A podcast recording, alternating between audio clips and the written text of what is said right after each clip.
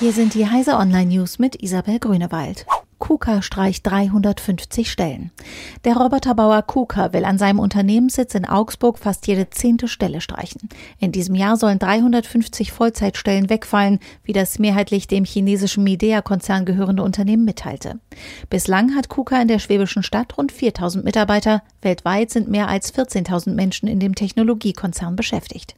Den Stellenabbau will Vorstandschef Peter Mohnen möglichst sozialverträglich gestalten.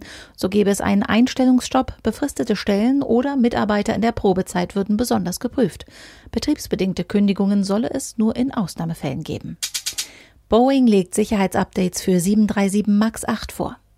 Boeing hat ein dringend erwartetes Update seiner nach zwei Flugzeugabstürzen in die Kritik geratenen Steuerungssoftware Maneuvering Characteristics Augmentation System vorgestellt.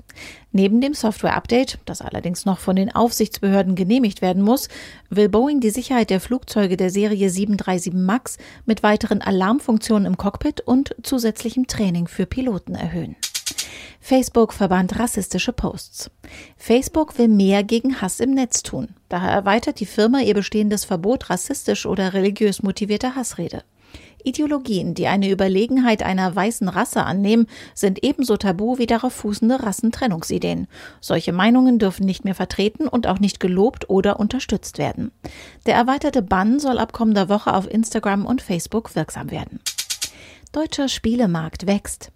Der Videospielemarkt hat in Deutschland zwischen 2017 und 2018 um 9 Prozent zugelegt. Das teilte der Verband der deutschen Gamesbranche Game mit. Der Gesamtumsatz stieg von 4 Milliarden Euro auf 4,37 Milliarden Euro im vergangenen Jahr. Für das Umsatzplus waren in erster Linie Ingame-Käufe verantwortlich. Mit einem Umsatz von 1,95 Milliarden Euro machen Ingame-Käufe mittlerweile den Löwenanteil am Gesamtumsatz der Branche aus. Diese und alle weiteren aktuellen Nachrichten finden Sie auf heise.de.